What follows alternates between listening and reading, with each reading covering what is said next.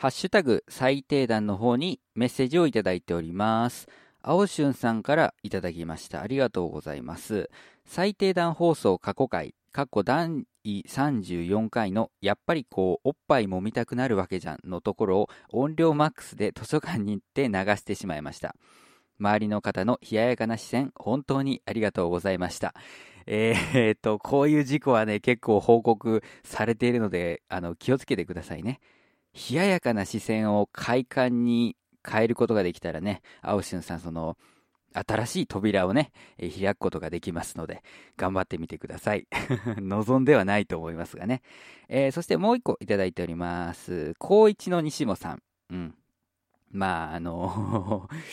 高一のとかつけちゃうとね、あの、いろいろ、いろいろこの番組が大丈夫なのかという感じがしますけれども、えーありがとうございます。例え話会が早く聞きたいです。お願いいたします。えーお待たせいたしました。早速始めてまいりましょう。明日使える例えツッコミ。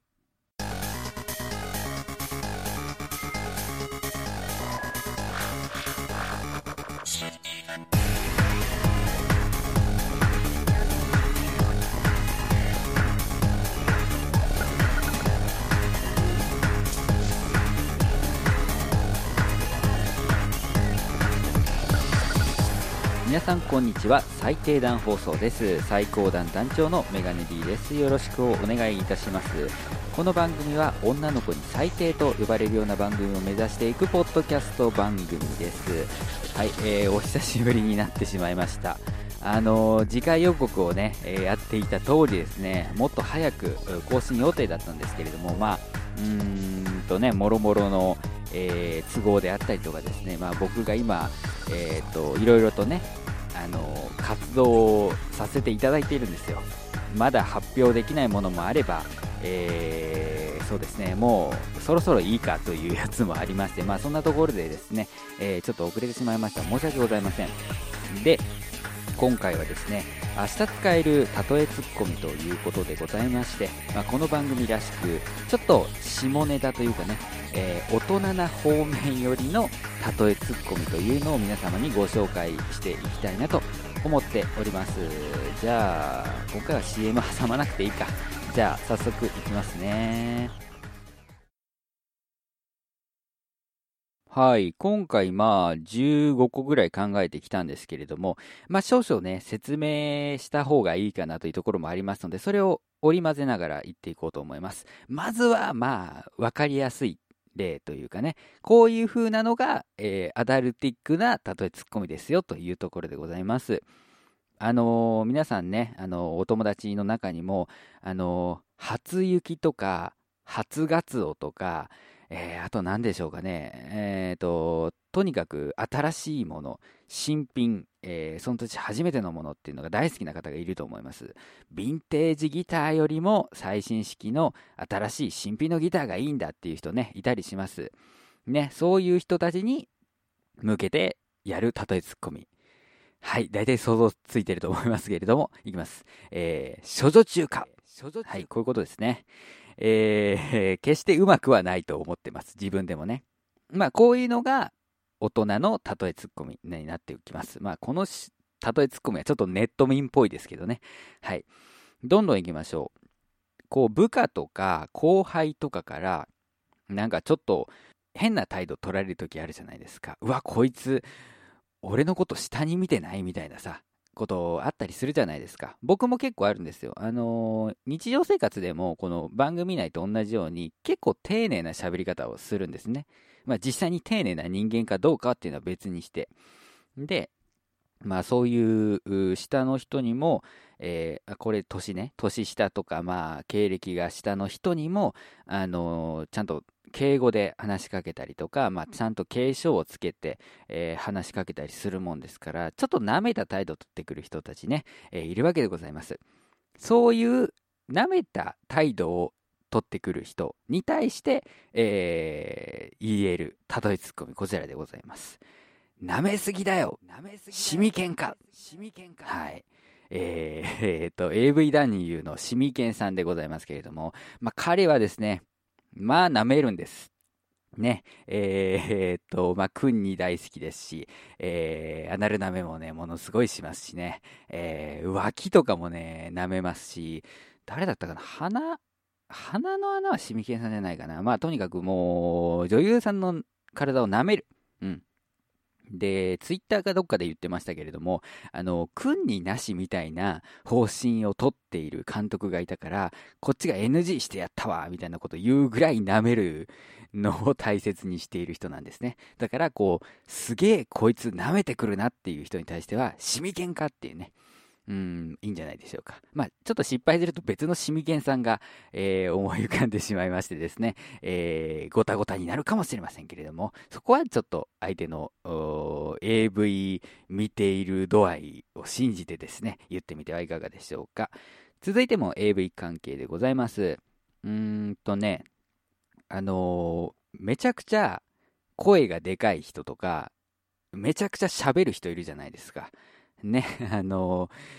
メインの人は別にいるのに、うーんと、すごい画を出してくるというか、ね、あの、トークの主導権を取ろうとしてくるというか、ただ、その人に本当に悪気はないんですよね。こう、場を盛り上げようとか、その話している相手、メインの人を、こう、際立たせようというつもりで、ものすごい喋ってしまう人っていますよね。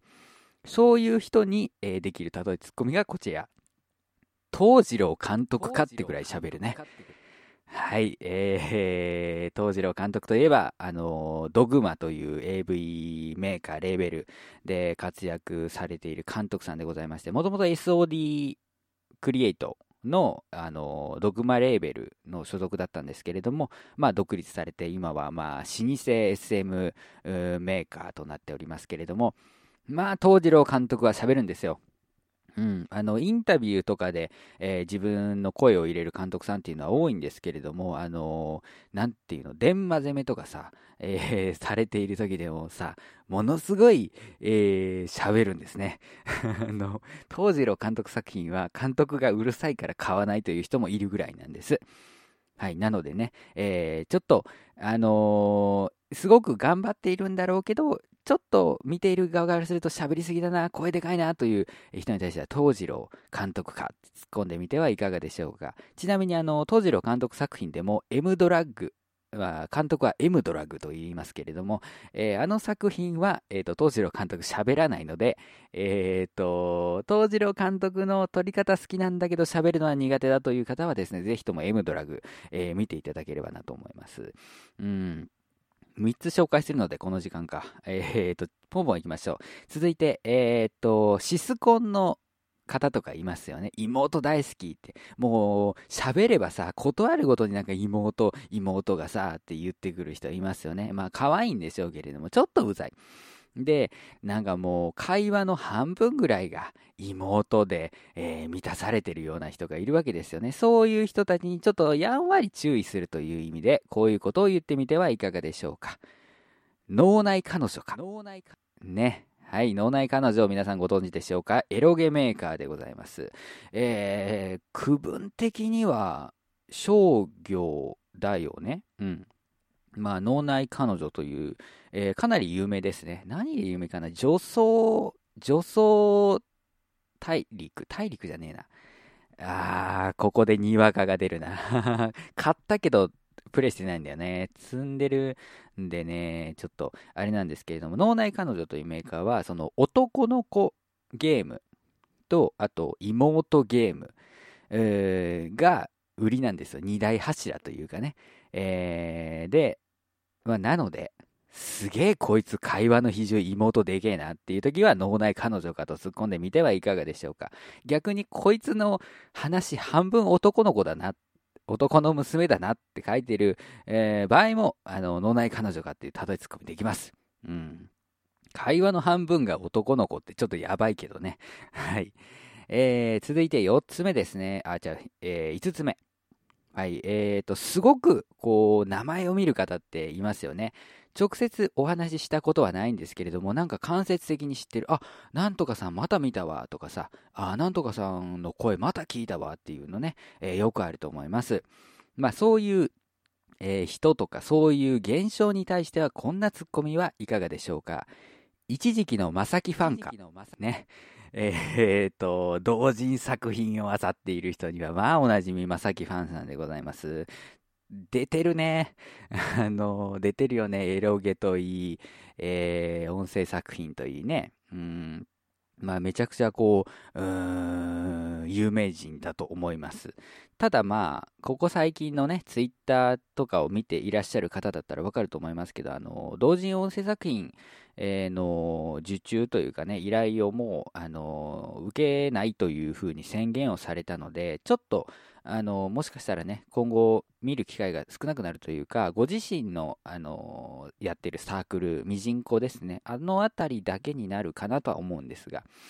まあ、エロゲでは相変わらず見るとは思いますけれどもね。まあ、そういう意味も込めての一時期のまさきファンかですね。はい。えー、続いて、うーんと、これはですね、なんだろう、体操競技とかで、えっ、ー、と、新しい、こう、技とか、すごく難しい技とかを、こう、開発した、えー、人に対してですね、その人の名前がつくっていうことあるじゃないですか。あのー、白井かな？最新のやつで言うと。そういうふうに、こう、技の名前に、えー、人の名前が使われるという、え、世の中に対する例えツッコミはこちらです。吉村拓か。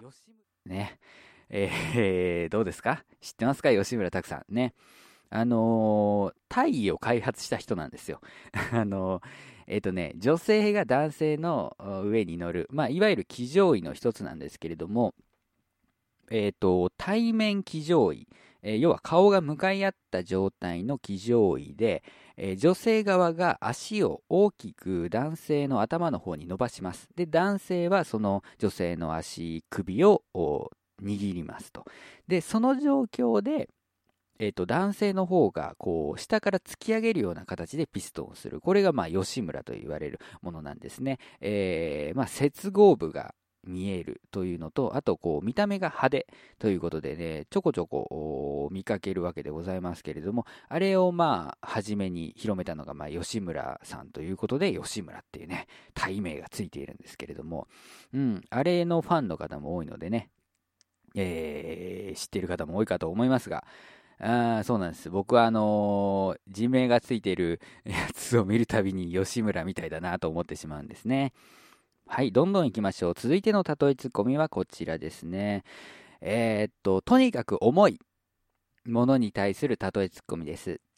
まあ、例えばなんでしょうね。この荷物運んどいて、うわ、めちゃくちゃ重いやん。これ腰入れないと持ち上がらないとか、あとは、いや、別れた彼女がさ、半ばストーカー化してるんだよとかいう相談を受けたとき、うわ、それはめちゃくちゃ重いなという。ね、そういう、とにかく重いということに対する例えツッコミはこちらです。デジタル写真集のおまけ動画か。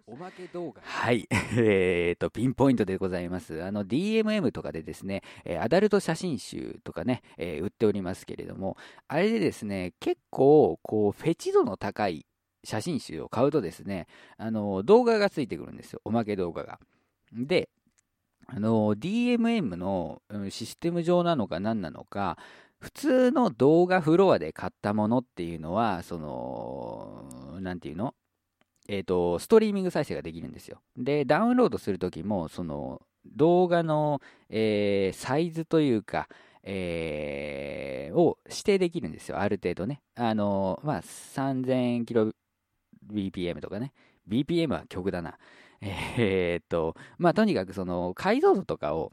選べるので、実質、その、まあ、これぐらいの容量かっていうので、サイズを、えー、確認しながらダウンロードして見ることができるんですけれども、デジタル写真集に関しては、あの、動画がおまけ扱いになっていまして、で、おまけっていうのは、その、単純にその、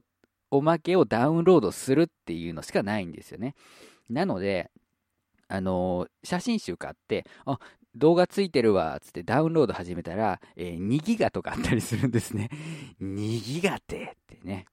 あの、僕が買ったのは、えっ、ー、と、あれですよ。あの、自転車パンチラの写真集がありましてね。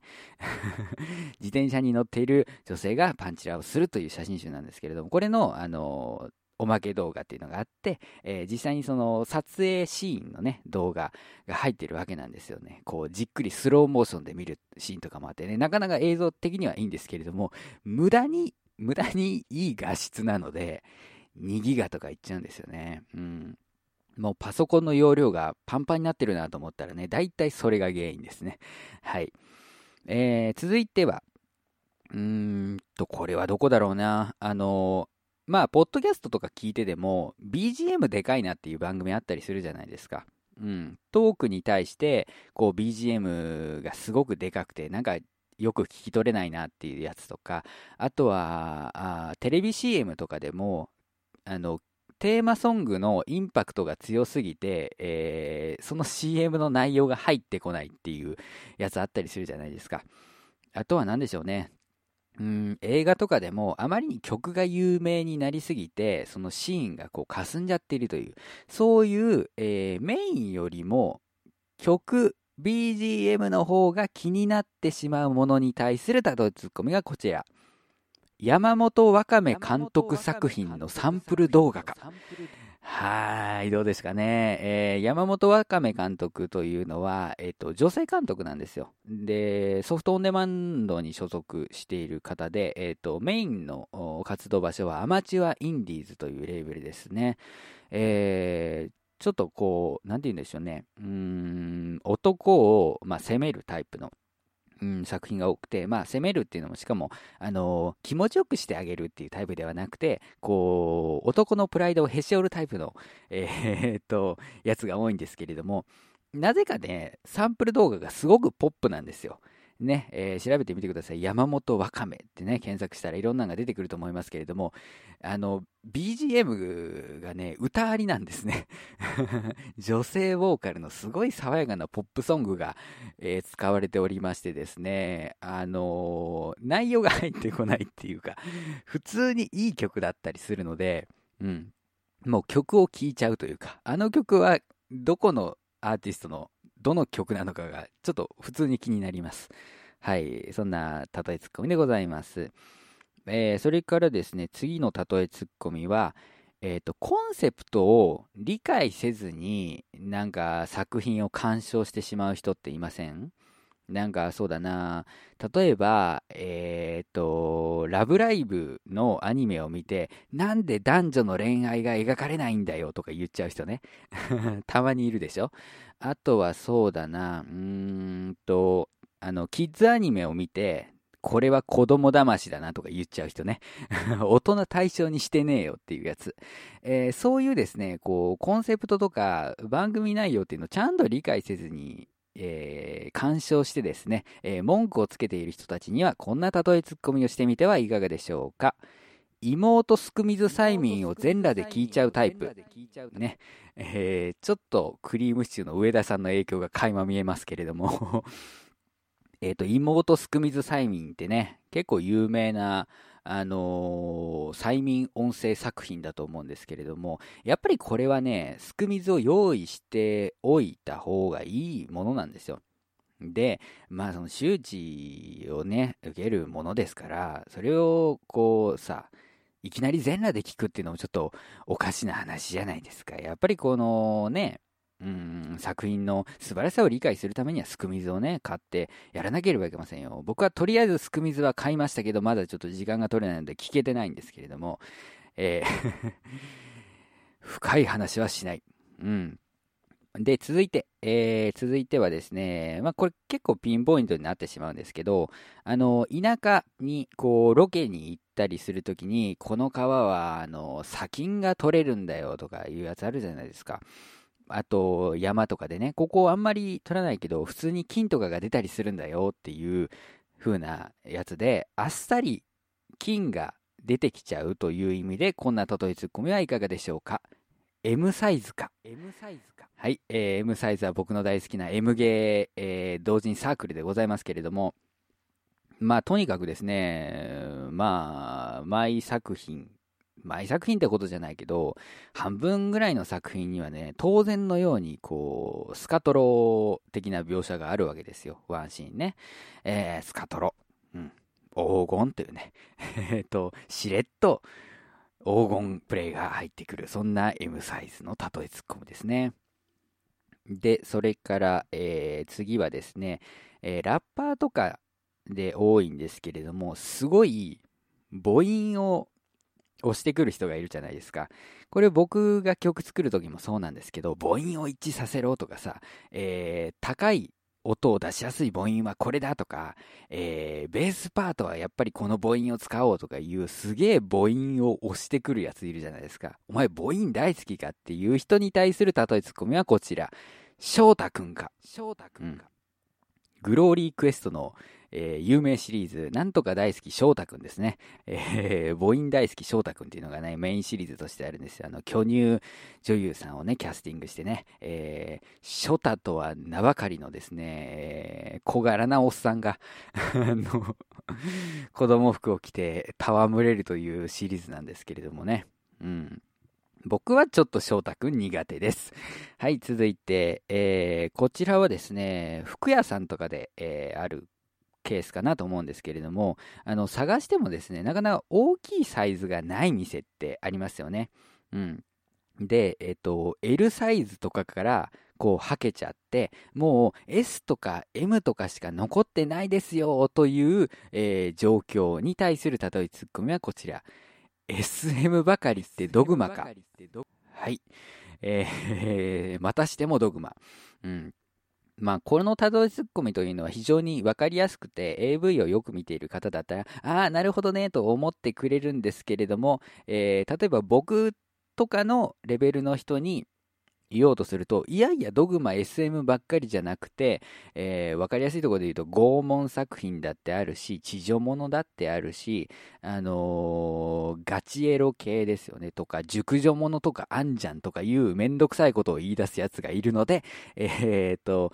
AV 好きだけど、ちょっとにわか入ってるぐらいの人に対してのツッコミに使ってくださいね。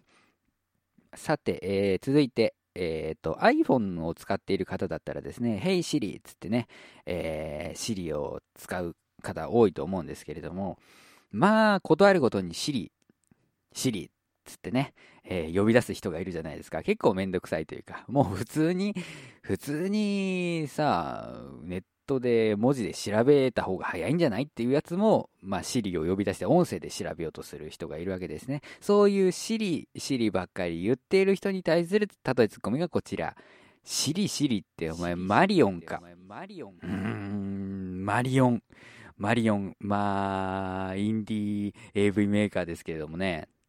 まあ、独自流通の。まあ、言ってみてよ。すげえ尻物ばっかりですからね。もう、最高ですね。最高ですね。シリーフェチの私としてはもう買いたいんだけどね、若干高いのでね、えー、買うときにはどの作品を買うか迷いどころでございますけれども、えー、クレジットカード以外にも、ビットキャッシュとかのあの、電子マネーでも購入できますのでですね、えー、皆さんも購入してみてはいかがでしょうか。はい、それからですね、えーと、これはなかなか、うんクリティカルな例えツッコミになってしまうんですけれども看板を付け替えるだけで内容変わってないよねっていうことってたくさんあるじゃないですか。うーん、まあ、ポッドキャスト番組でよくあるのが、えっ、ー、と、最終回詐欺。最終回詐欺って言ったら言い方変かな。あのー、この番組終了します。そして来週からって言って、ちょっとマイナーチェンジした名前の番組が出るっていうね。いうのがあったりするじゃないですか。で、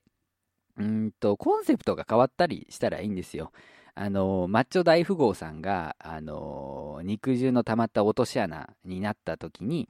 あれはやっぱコンセプトが違いますから、それを普通に受け入れますし、あと、まあ、容量があのちょっと足りなくなったんで別のブログにします。なので、せっかくだから名前変えますとかですね、えー、シーズンごとに名前変えますっていう、あの、森人シリーズとか、おたばた系系とかね、ああいうのとか、あと、まあ、とにかく人気番組で、あのー、新規一点、新しい人も取り込もうという、う明確な目的があって、えー、やるね、あの、トキマッシュさんのとことか、ああいうのだったらいいと思うんですけれども、なんかこう、名前書いたら、なんとかなるんじゃないみたいな浅はかな考えで、えー、やるところあるじゃないですか。まあ、ね、政党とかでもありますけれども、そろそろ名前確定した方がいいんじゃないかなと、うん、思ってしまうんですけれども、そういう看板を付け替えてるけど、内容変わってないよねっていう時に使える例えツッコミがこちら。市川正美か。市川正美。うん、ここ最近の AV のニュースですけれどもね、えー、市川正美さんっていうのは、あの、SOD 女子社員として、まあ、よく出られていた方なんですけれども、えー、今回その、まあ、退社しますっていうのがね、入ってきてですね、うわーっつってみんな衝撃を受けたんですけれども、何のことはない。SOD スターから女優デビューするっていうね。見てる人からするとその違いはわかんないよっていう。うん、女子社員からね、SOD 専属の女優ってちょっとね 思いますよね。これまでの SOD 女子社員の方々って、あの、SOD を退社した後、別のメーカーというか、どこっていうか、まあ、アウトビジョン系から出ることが多かったんですけれども、ああ、SOD が取るんだと思って。で、それするんだったら、あんだけ大々的に退社って言ったの何だったんだよって、僕はちょっと思ってしまいました。あの、市川正美さんはまあお綺麗な方ですし、まあ女子社員売りしていた時代はこうメガネをかけていたんですね。で、女優デビューでどうやら外されるようなので、まあそういうので差別化をするのかなと思うんですけれども、ちょっともやっとするというところで、えー、まあ看板を付け替えるだけという人に対して市川正美かと突っ込んでみてはいかがでしょうか。さて、最後になります。まあ、あの、更新頻度が低いものってありますよね。あのウェブサイト、ものすごい質はいいんだけど、なんか最新情報全然出てこねえなっていうね。えー、一時期のクッキークリッカーの日本語引きとかね。それはしょうがないだろうと思うんですけれども。まあそういうふうにどんどんと、えー、頻度が下がっていってしまうものってありますよね。うちの番組のように あの、うちの番組のようにですね、えー、更新頻度が下がってしまったものに対しては、こんな例えツッコミはいかがでしょうか。既婚者のエロゲレビューブログか。ね結婚するとね、エロゲレビュアーはね、更新頻度下がるんですよ。当たり前っちゃ当たり前ですよね。あの、AV とかに比べてエロゲって1本あたりにかかる時間が長いですから、そんな頻繁に上げられなくなっちゃうんですよね。うん。なので、えっ、ー、と、大手エロゲー、えー、レビューブロガーの方にはですね、えー、しばらく結婚はしないでいただきたいという勝手な願望を持っております。えー、皆さんも明日からこんな例えツッコミ使ってみてはいかがでしょうか。もしね、え、うちの番組の更新が滞った時には、既婚者のエロゲレビューかっていうのをね、ハッシュタグつけてツイートしていただければ、えー、頑張って更新しますのでよろしくお願いいたします。本日は以上。ジャンルもスタイルも年齢も距離も超えて音楽とつながりだけがそこにあるバーチャルミュージックフェス音亀フェス2015リンク音亀フェスはライブのようでライブでないネット空間を使ったバーチャルな音楽フェス。フリーダムなステージでありリスナーにはフリーな音楽イベントです。プロアマ問わずバーチャルとは思わせないここだけでしか聴けないライブステージを見せます。今年のステージは？アニマルキャスターズ。豊か。アヤコング。デストロイユミユミパラダイス。隠密。DY Q フロム3春。ピアノマン。レプ P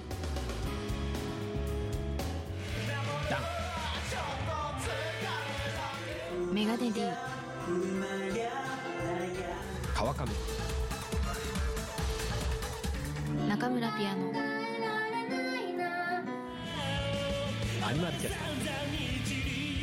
ボーカリスト笹山。まるでフィクションみたいだぜ。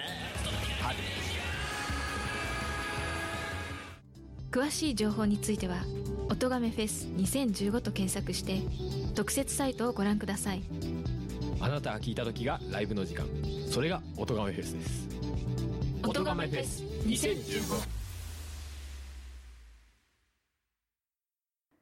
最低段放送ではリスナーの皆様からのメッセージをお待ちしております。えー、メールフォームとか、直メールとか、えー、ハッシュタグとか、なんとなくわかるよね。はい、えー、そちらによろしくお願いいたします。えー、直メールの方はね、件名の方に、えー、最低段放送へのメールだと、メッセージだということがわかるように、えー書いていただけるとありがたいです。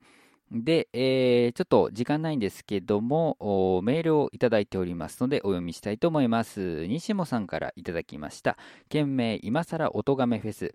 えー本文読んでいきますと、メガネ D さんこんばんは。初めて音亀フェス聞きました。メガネ D さんのところだけすいません。いえいえ。えー XYZ の曲はカラオケとかで歌えたらすごく盛り上がりそうですね。あと、ポッドキャストという楽曲で、おー、あー、あるあると思いながら、ジーンと来ちゃいました。この曲を普通に聴きたいんですが、どっかで聴くことはできますか？というですね。あのー西野さんがすごくタイミングのいいメールを送ってきてくれましたので、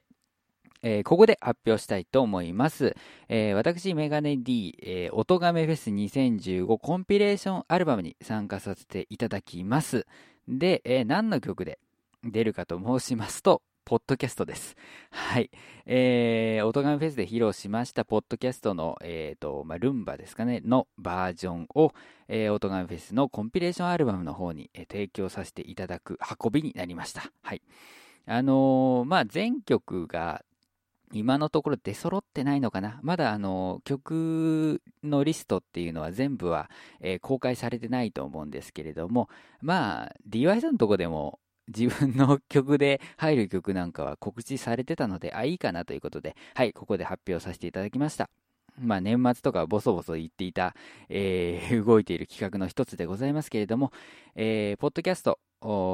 はそれで聞くことができます。はい。まあ、あの、有料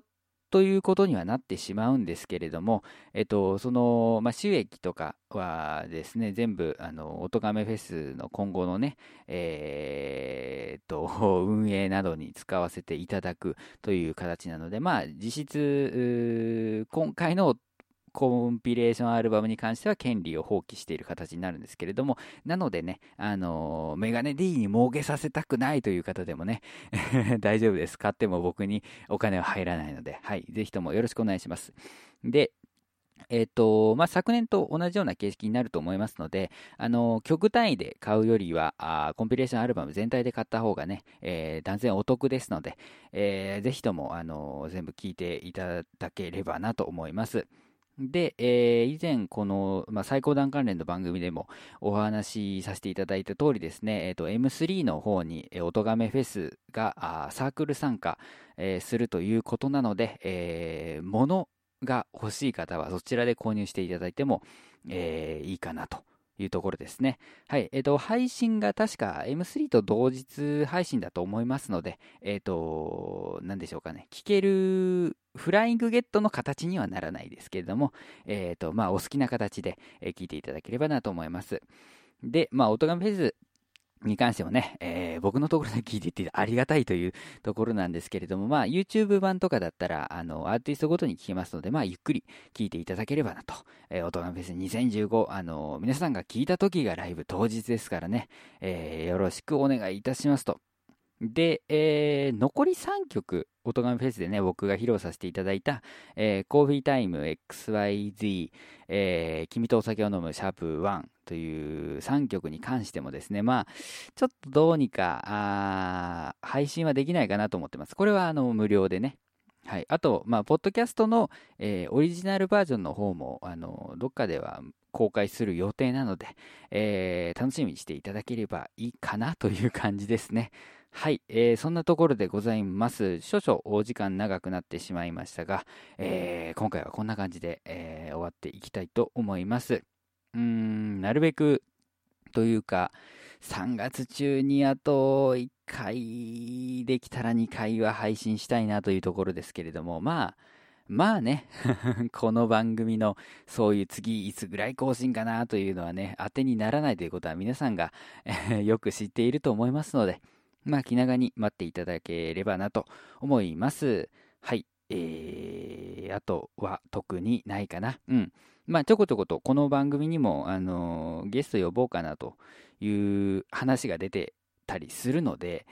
えー、そのあたりもお楽しみに。あのー、ゲスト来た時には、ちゃんと人気企画をやるからね。はい。えー、それでは今回はこの辺にしておきましょう。お相手はメガネ D でした。えー、次回もお楽しみください。それでは皆さん、さようなら。